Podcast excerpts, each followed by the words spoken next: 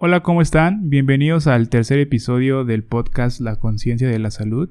Mi nombre es Oscar Trujillo y en esta ocasión platicamos con José Luis Cortés. José Luis es médico cirujano egresado de la UNAM y desde su egreso se involucró mucho en proyectos de investigación sobre cáncer de mama en el Instituto Nacional de Cancerología aquí en la Ciudad de México. Entonces tuvimos una pequeña charla acerca de lo que deberíamos de saber de esta enfermedad Comencemos.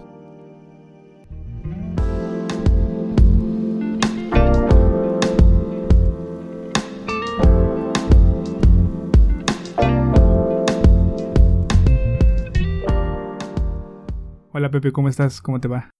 ¿Qué onda amigo? Muy bien, ¿y tú? Un gusto de estar aquí contigo y de poder compartir este espacio. No, y muchas gracias a ti por aceptar la invitación, por tomarte un poco de tu tiempo para para poder hablar de este tema que es un tema muy importante y es un tema que todos necesitamos saber. Sí, claro, de hacer especial conciencia. Fíjate que, que, pues ya hace muchos años tenemos la oportunidad de platicar. Sí, sí, así es. ¿No? Y, y pues bueno, ya en otro, en otro momento estamos ya aquí teniendo esta oportunidad y, y que bueno, esperemos sea un mensaje bastante claro, bastante importante para todos nuestros radioescuchas, para quienes nos siguen. Entonces, pues bueno, empecemos con esto. Antes hablábamos de temas cuando estábamos estudiando, cuando estábamos en la carrera, sobre temas de, de las clases, ¿no? Y ahora estamos tratando de, de enviar un mensaje que tenga algún tipo de impacto en alguien. Sí, cómo no. Sí, claro. Y vamos a hablar, el tema de hoy es sobre cáncer de mama. Claro. Entonces... Sí, sí, sí, recordar aquellas, aquellas buenas anécdotas en la sí, facultad. y en el hospital ahí en, ahí en Venados. Entonces... saludos para, el saludos para el hospital de Venados. Entonces, antes de comenzar eh, a hablar sobre como tal el cáncer de mama, eh, primero me gustaría dar una pequeña introducción sobre qué es el cáncer.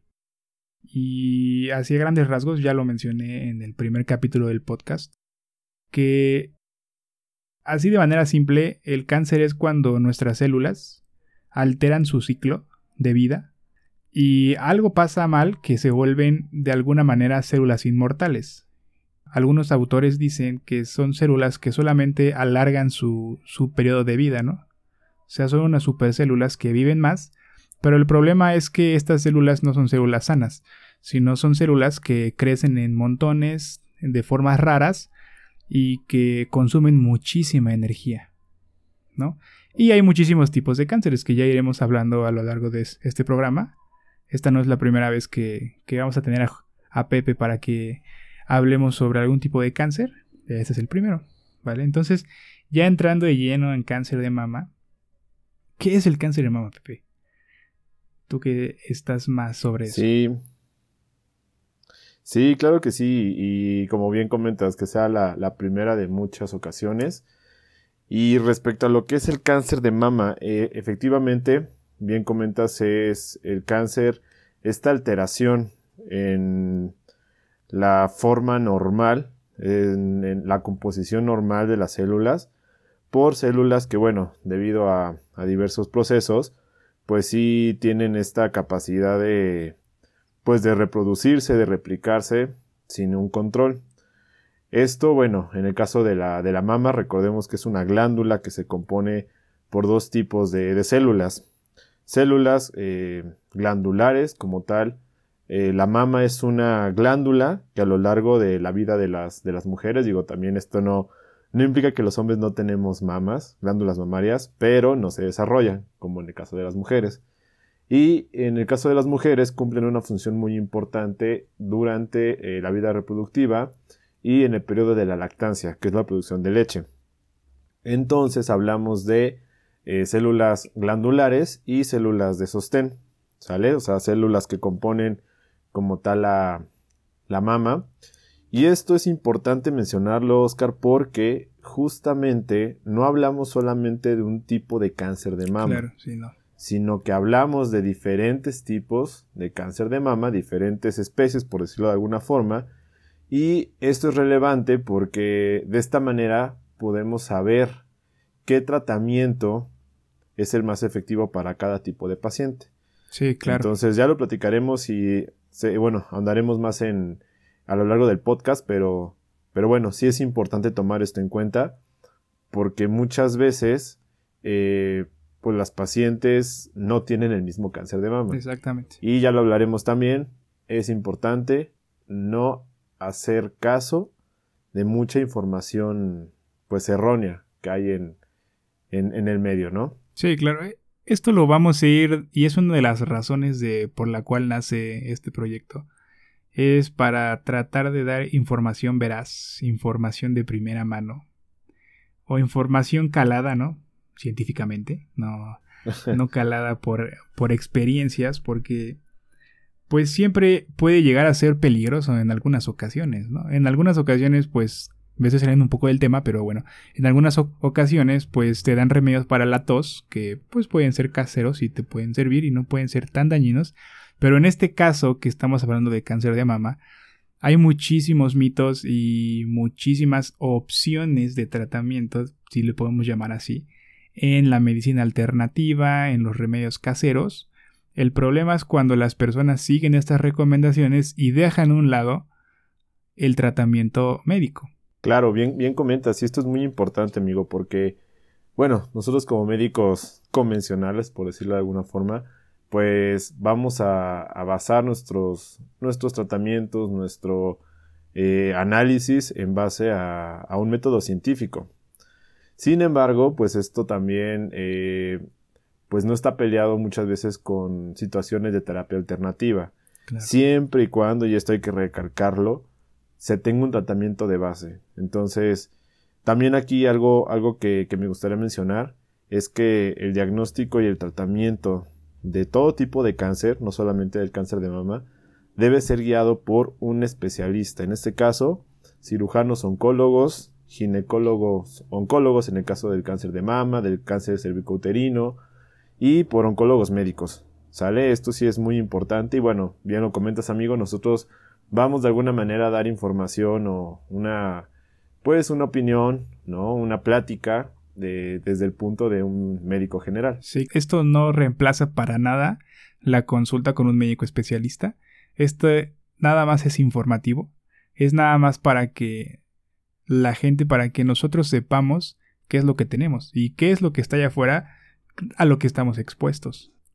Y solamente es, una plática entre entre, entre amigos que por casualidad son médicos y que tienen algo de qué hablar que puede llegar a impactar la vida de alguien. No queremos también Desde luego. que nos escuchen todos y todos ya cambien su forma de pensar y todo. Ahí vamos poco a poco desde nuestra trinchera, ¿no? Pero, ¿cuál es la situación? Bueno, ya entrando ahora, ahora sí al tema de cáncer de mama, porque nos salimos un poco ahorita también. Bueno, pero siempre es algo importante. Este, ya, ya retomando el tema otra vez, ¿cuál es la situación del cáncer de mama en México? ¿Es muy común? Pues sí, sí es muy común, ¿verdad? Sí, en efecto, en efecto es de hecho eh, uno de los problemas más relevantes a, nivel, pues, de, de, la situación de salud de, la población en México. Hablamos que el cáncer, de, manera general, es la tercera causa de, de muerte a nivel eh, población, hablando en términos, como te comento, generales, pero en lo que concierne al cáncer de mama, es la primer, eh, es, es, el, cáncer más frecuente, hablamos de prevalencia nosotros, ¿no? Es el cáncer más prevalente en las mujeres mexicanas. De ahí la importancia de pues tener un diagnóstico oportuno, y de que, bueno, todos los médicos tengamos las, las nociones mínimas para poderlo detectar y prevenir. Sí, realmente es importante saberlo porque, así como lo mencionas, eh, el cáncer es el, este tipo de cáncer, perdón, es la primera causa de muerte por cáncer en mujeres. Exactamente. Y es la tercera causa de cáncer eh, en general. Perdón, la tercera causa de muerte después de enfermedades como la diabetes o enfermedades del corazón. Entonces, imagínense, de, de ese tamaño es el impacto que tiene el cáncer de mama en nuestra población mexicana. Claro, y, otra de las cosas importantes es que tenemos elementos para poderlo prevenir. Desafortunadamente, muchas de las pacientes llegan en etapas avanzadas en las cuales pues es difícil poder tener eh, pues opciones de tratamiento, ¿no?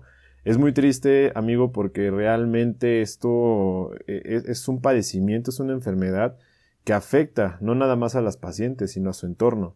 Afecta a su familia, afecta pues a, nivel general a la sociedad de una manera pues muy relevante. Entonces, Aquí la clave, la clave del cáncer de mama es la prevención.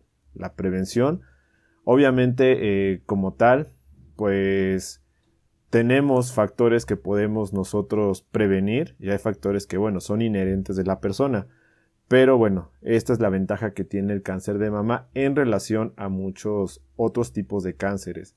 Además de que afortunadamente y por los avances tecnológicos y científicos en general, pues hay muchas oportunidades de tratamiento, hay muchas opciones, hay opciones que, pues bueno, es de los, yo, eh, en mi experiencia es de los, de, de, los tipos de cáncer que tiene mejor pronóstico hoy en día.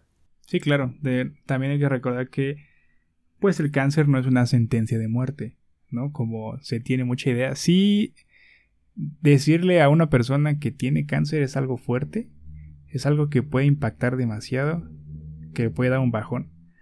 Pero hay que ver qué tipo de cáncer, porque no todos los cánceres son sentencias de muerte. Como tú lo mencionas, este tipo de cáncer, eh, pues puede tener un buen, buen pronóstico y si se detecta de manera oportuna, pudiésemos llegar a decir que se pudiera llegar a curar, ¿no?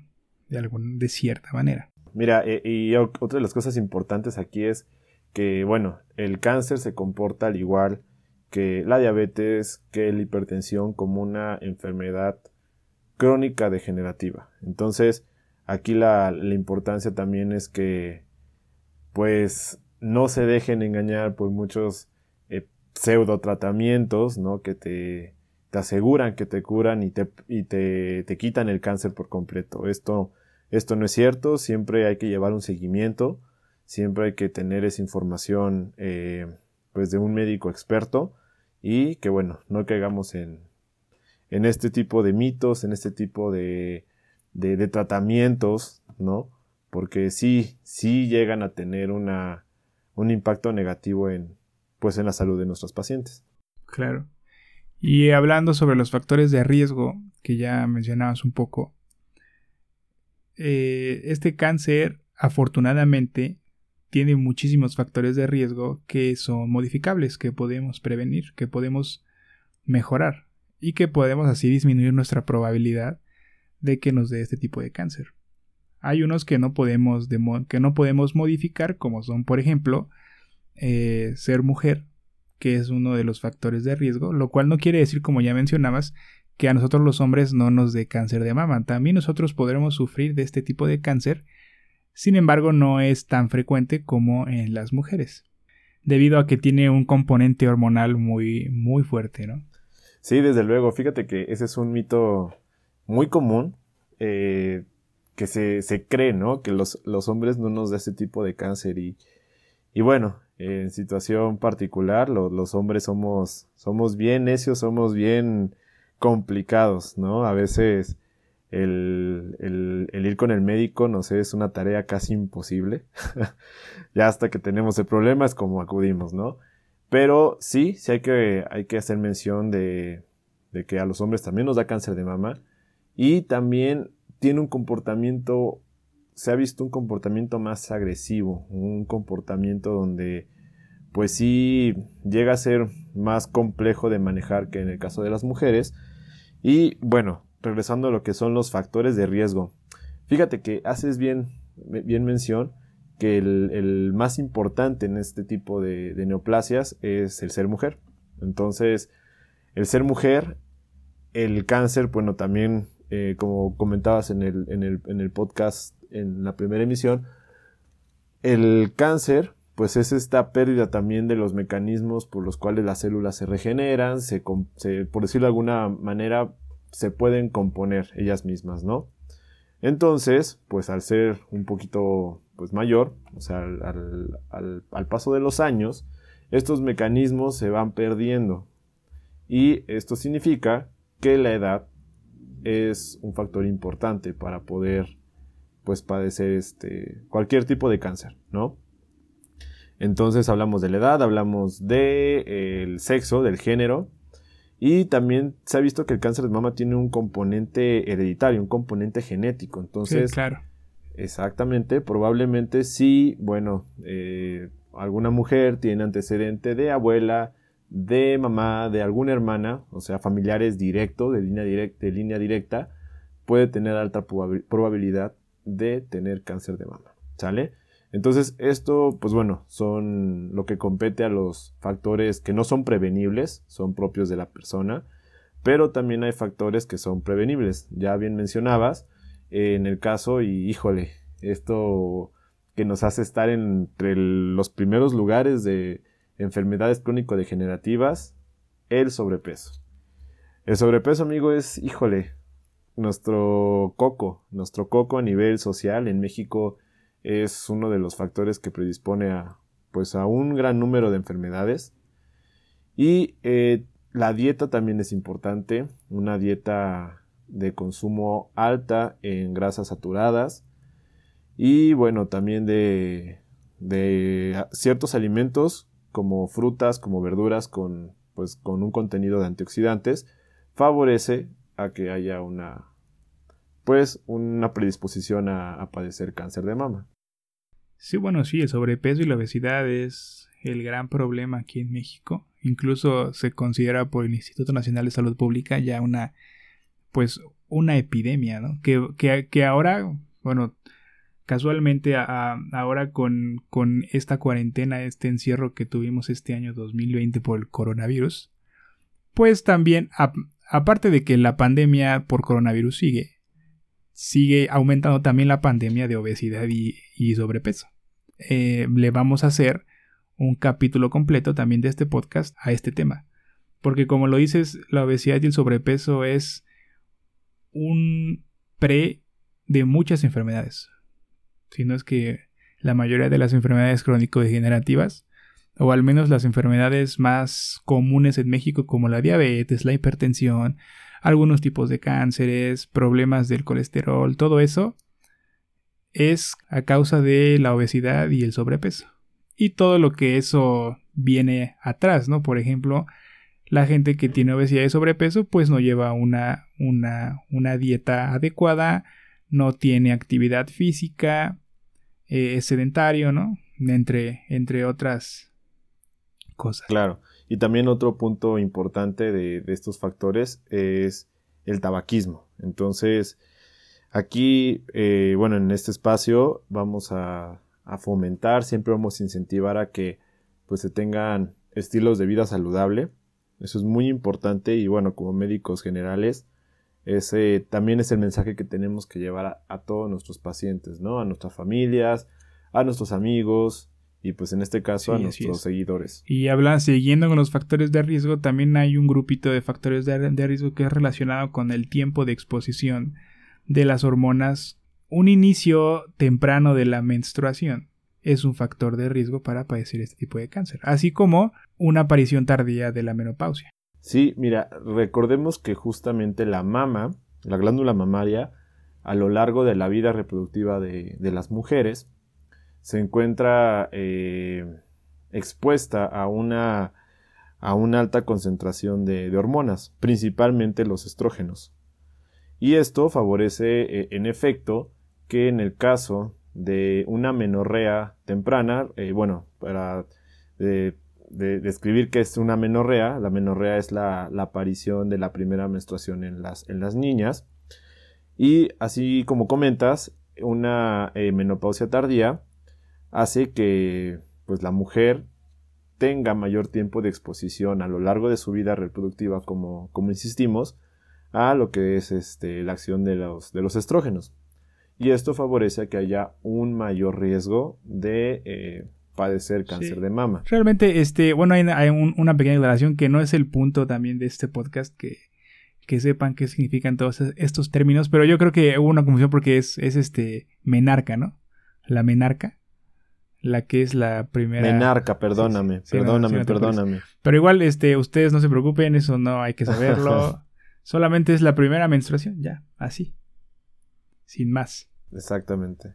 Y pues eh, también aquí hay algo que, que mencionan también como factor de riesgo, que es el no tener hijos. ¿no? También el no tener hijos es un factor de riesgo, aunque cada quien es libre de decidir si quiere tener hijos o no.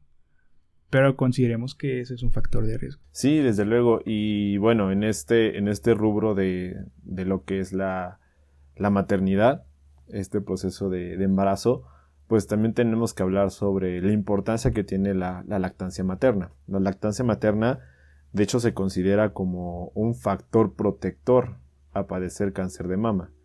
Y pues bueno, aprovechando también el, el, el tiempo, pues incentivar, incentivar a que todas las personas que nos siguen, que pues sean mamás o que tengan el deseo de ser mamás, si tengan, tengan en cuenta todos los beneficios que, que implica el darle pues leche materna a sus hijos. Sí, no solamente. Sí, sí, se ha visto que es un factor protector. No solamente por el bien del bebé, porque se habla mucho sobre los beneficios de, de la lactancia materna para el bebé, los cuales sí son demasiados.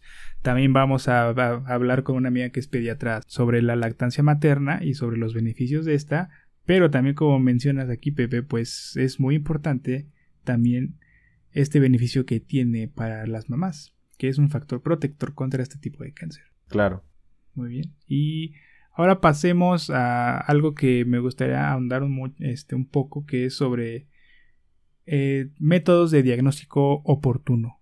¿No? ¿Qué se recomienda? Eh, a, a, amigo, antes, sí, antes justamente de pasar esta parte, también hacer mención de eh, los métodos anticonceptivos. Ah, claro, sí. Esto es importante porque también el, el, el uso de métodos anticonceptivos se ha visto que tiene o favorece a que haya un, un porcentaje mayor de pues de padecer este, este tipo de cáncer, ¿sale? Sí, claro. Con esto es importante hacerle saber a todos nuestros, a todos nuestros seguidores que eh, no se trata de pues de tener una mala idea de los métodos anticonceptivos, al contrario, esto tiene que ser siempre a base de, platicarlo, de tener la información con, un gine, con una ginecóloga, con un ginecólogo, con un experto, porque justamente hay una gama amplia de métodos anticonceptivos y también el, el, hecho de saber que cada método anticonceptivo se va a adecuar de manera distinta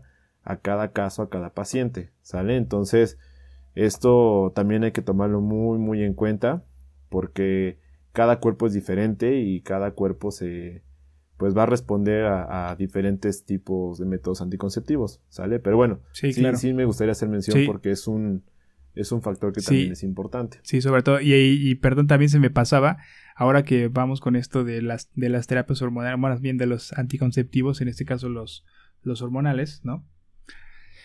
También un factor de riesgo es eh, las terapias de reemplazo hormonal. ¿A qué me refiero con esto? Pues el, uh -huh. al tratamiento que luego se llega a dar o que luego las mujeres llevan, llegan a tomar por los síntomas que da la menopausia o el climaterio, ¿no? Que a veces, que, perdón, que también no se deben de tomar a la ligera, que también no, no cualquier mujer es candidata a tomar este tipo de terapias. Y así como lo mencionas, tienen que ser prescritos por un por un médico especialista, por un médico ginecólogo o ginecóloga. No puede ser llevado a través de, de, claro. de, ese tratamiento porque también hay que tener mucho cuidado con ese tipo de terapias porque tiene muchos efectos eh, no deseados y aumenta el riesgo de muchas cosas, entre estos el cáncer de mama. Claro, sí, ca cada tratamiento debe ser personalizado. Sí, así es. No son recetas de cocina, imagínense, entonces sería muy fácil todo, ¿no? cada uno de nosotros responde diferente a los luego. tratamientos. Eso es, eso es lo bonito de la medicina. No, imagínate, imagínate si todo fuera recetas, pues no cualquiera podría aprender en YouTube cómo, cómo tratar, ¿no? Cómo, cómo tratar cáncer de mama, cómo tratar cáncer de próstata. Y no fuera un problema, porque ya se hubieran encontrado soluciones, ya se hubieran encontrado así tan rápido. Alguien encuentra la receta perfecta, la receta mágica, cómo tratar la diabetes, y listo, todos siguen esa receta y ya. Pero el problema es que no todos respondemos al mismo tratamiento. Y de eso vamos a hablar en este podcast de por qué pasa eso. Bueno, no en este capítulo, sino en otros capítulos posteriores. Imagínate nada más, ¿no? Un, tutorial en YouTube, eh, haga su propia apendicectomía en tres pasos. no, sería, sería de verdad y ya, todos felices. Todos felices, nadie, a, nadie les da infartos, todos saben cómo curárselo y la diabetes baja de ser un gran problema de salud aquí en México y listo. Pero no, cada uno de nosotros responde de manera diferente a los tratamientos. Entonces es importante que, que nos quedemos con eso. Y ahora sí, pasando al tema de, cómo diagnosticar de manera oportuna este tipo de cáncer, hay muchos programas que ya están eh, llevándose a cabo, ¿no?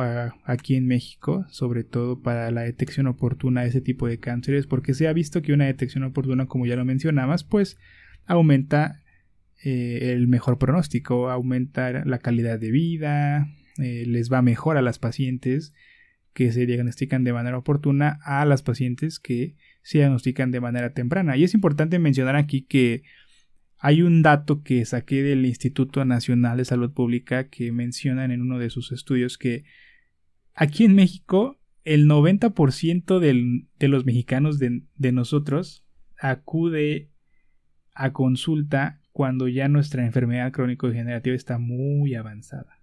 Entonces imaginen nosotros los médicos qué podemos hacer pues cuando esta enfermedad ya está tan avanzada y solamente vamos hasta que ya pues ya está todo muy mal, ¿no?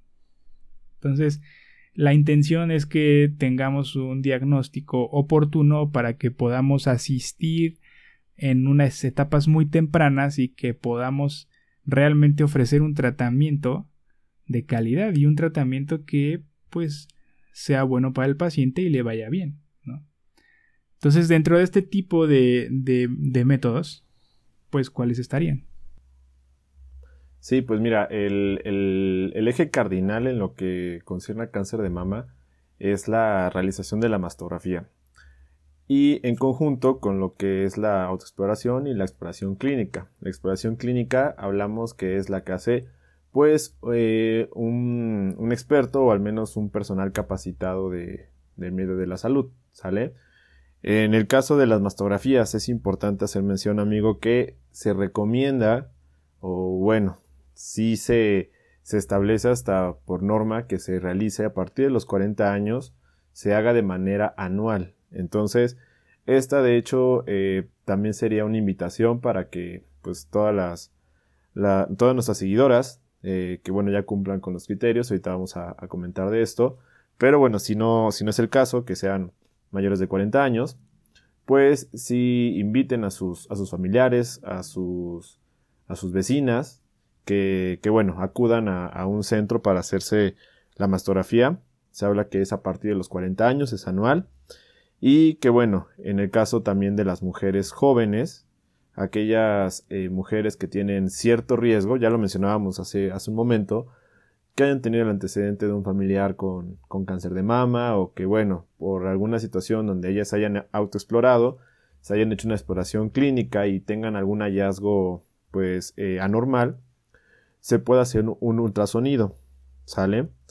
En el caso de la autoexploración, se recomienda desde que, bueno, las, las, las niñas inician con, con, su menarca, en el momento en el que ellas, este, pues, inicia este proceso de la vida reproductiva, pues también para que se vayan conociendo, ¿sale?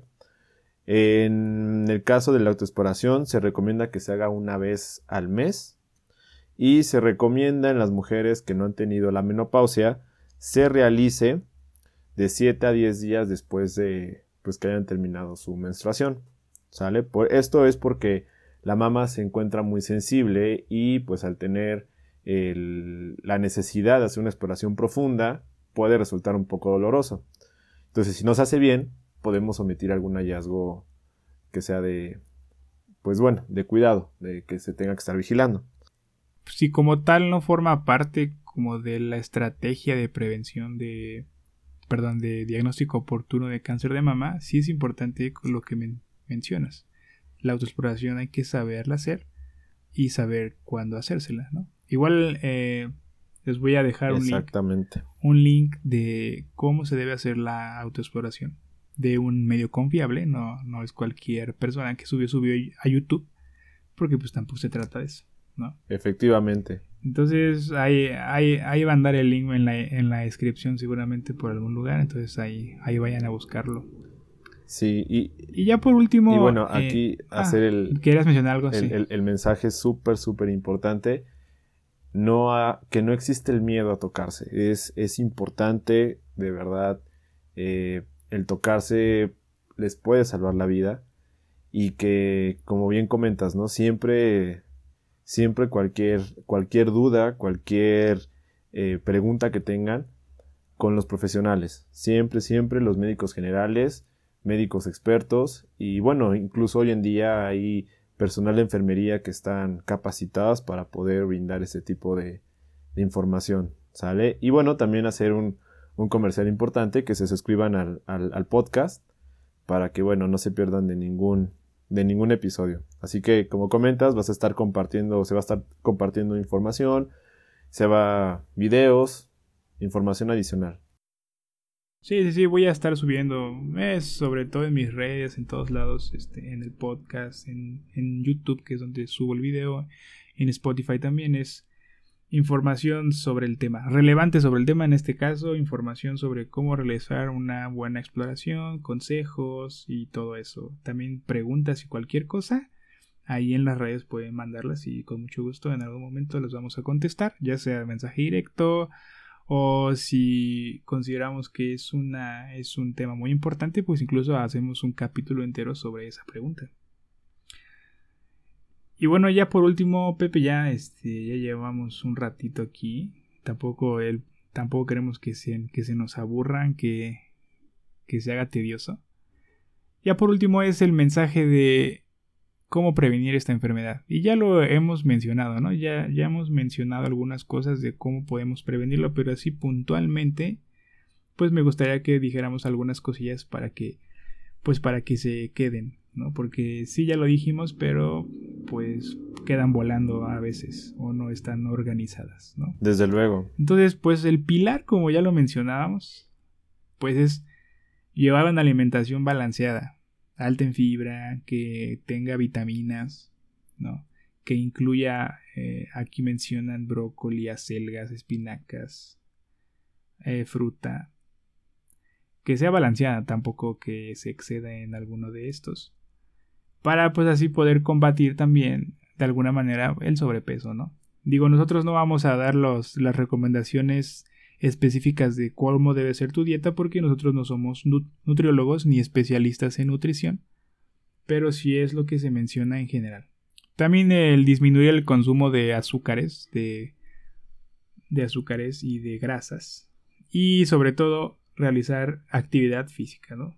Yo creo que esos son los tres las tres recomendaciones más fuertes y que pueden llegar a tener un gran cambio.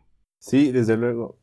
Y, mira, pues otra vez, eh, aprovechando que celebramos el, el, mes de la concientización para pues, el cáncer de mama, pues eh, recalcar mucho el que no se tenga miedo. Desgraciadamente, y en pleno siglo, en siglo XXI, vivimos todavía con muchas dudas, con mucha mala información, con muchos estigmas que pues lo único que, que favorecen es que pues la, las personas tengan que sufrir estos estragos en su salud, ¿sale? No tengan miedo, eh, actualmente hay muchas opciones de tratamiento y como comentas, lo más importante es siempre pues buscar el tener un estilo de vida lo más saludable posible, entendemos también que, híjole, la, la ciudad es una jungla, nuestra vida actual es una es un caos, mucho estrés, también eso es un factor importante que, bueno, eh, está implicado en, mucho en muchos este, tipos de enfermedades. Pero bueno, siempre en nuestra medida de lo posible poder tener estos, estos hábitos saludables, ¿sale? Eso, eh, en el caso también su sí, claro. detección oportuna, su mastografía, su exploración física, su autoexploración y que bueno, siempre tengan la, la, la confianza, la disponibilidad de poder pues quitarse sus dudas con un profesional. Estamos nosotros para servirles, como médicos generales somos pues siempre la, la primera trinchera y que bueno, dentro de nuestras posibilidades podremos ayudarles, ¿no? Y de ahí pues también referirlos con alguien capacitado, con alguien que tenga pues ya una, una expertise mucho, mucho más importante en, en estos temas y también que dar ese mensaje importante que cáncer no es sinónimo de muerte. Actualmente hay muchas opciones de tratamiento, se han visto que a, nivel general, ¿no? Incluso aquellas cirugías catastróficas que era retirar toda la mama, hoy en día hay muchas opciones para pues reducir el impacto de las cirugías y hasta innovaciones en medicina estética, en, cirugía plástica, que favorece a que, bueno, también nuestros pacientes no se sientan tan vulneradas, no se sientan tan, eh, en este caso, pues afectadas por lo que es el cáncer. Sí, eso es el mensaje. Es el mensaje decir que, así como lo mencionas, el cáncer no es un sinónimo de muerte, no es una sentencia, no es de como en las películas. ¿Y cuánto me queda, doctor? Exactamente. Porque pues realmente no somos magos, no, no somos dioses para decirte, te quedan siete días con tres horas, ¿no? Sino que este tipo de cáncer... y 28 minutos, sí, porque así sale de las películas, ¿no? Oye, ¿y cuánto me queda? El doctor dice que me quedan así y tal. En este tipo de cáncer, eh, afortunadamente, puede llegar a tener un buen pronóstico, como ya lo mencionamos a lo largo de todo este capítulo, si se detecta de manera oportuna y ese es el mensaje que me gustaría con el que se quedaran, de que debemos de tomar acciones para diagnosticar de manera oportuna todas las enfermedades. En este caso estamos hablando del cáncer de mama, pero así va a ser para los siguientes episodios. Y pues ya, Pepe, ya, ya. Yo creo que dimos un buen mensaje, que ya pues que ya es hora de cerrar el podcast de este capítulo ya para que no se haga más largo. Y pues no queda más que agradecerte por tu tiempo, por contarnos sobre, sobre este tipo de padecimiento, de este, tipo de enfermedad, que yo creo que en alguna persona va a tener algún impacto y va a ser de ayuda. No, amigo, al contrario, te agradezco enormemente y y créanme que, que, esta, esta intención, este motivo que, que siempre poder familiarizar a las, a las personas con, pues con este, con este, con este, esta serie, ¿no? De situaciones médicas, eh, pues, ¿qué te puedo decir, no? Desde que recuerdo siempre has tenido esa facilidad, esa, ese, ese gusto por hacerlo y creo que esto va a favorecer a que el mensaje sea mucho mejor captado. Y pues nada, nada, la verdad que, como decimos al principio, que sea la primera de muchas. Y bueno, a mí nada más para, para finalizar, el, el que compartan esta información con sus, con sus conocidos, con, en el caso si son hombres, los, los que nos están siguiendo en este momento, con sus mamás, con sus hermanas, con sus abuelitas, con sus primas, y bueno, en el caso de que sean mujeres, pues con sus conocidas, ¿no? Entonces, no tengan miedo, tóquense, explórense, su vida es lo más importante y que bueno, como bien comentas, que nuestro mensaje llegue pues al, a la mayor eh, pues número de personas, ¿no? Suscríbanse. O a quien tenga que llegar, ¿no? La que tenga que llegar, exactamente. sí, es pues... Pues gracias y nos estamos viendo en siguientes episodios y recuerden que la prevención es la mejor medicina. Hasta luego.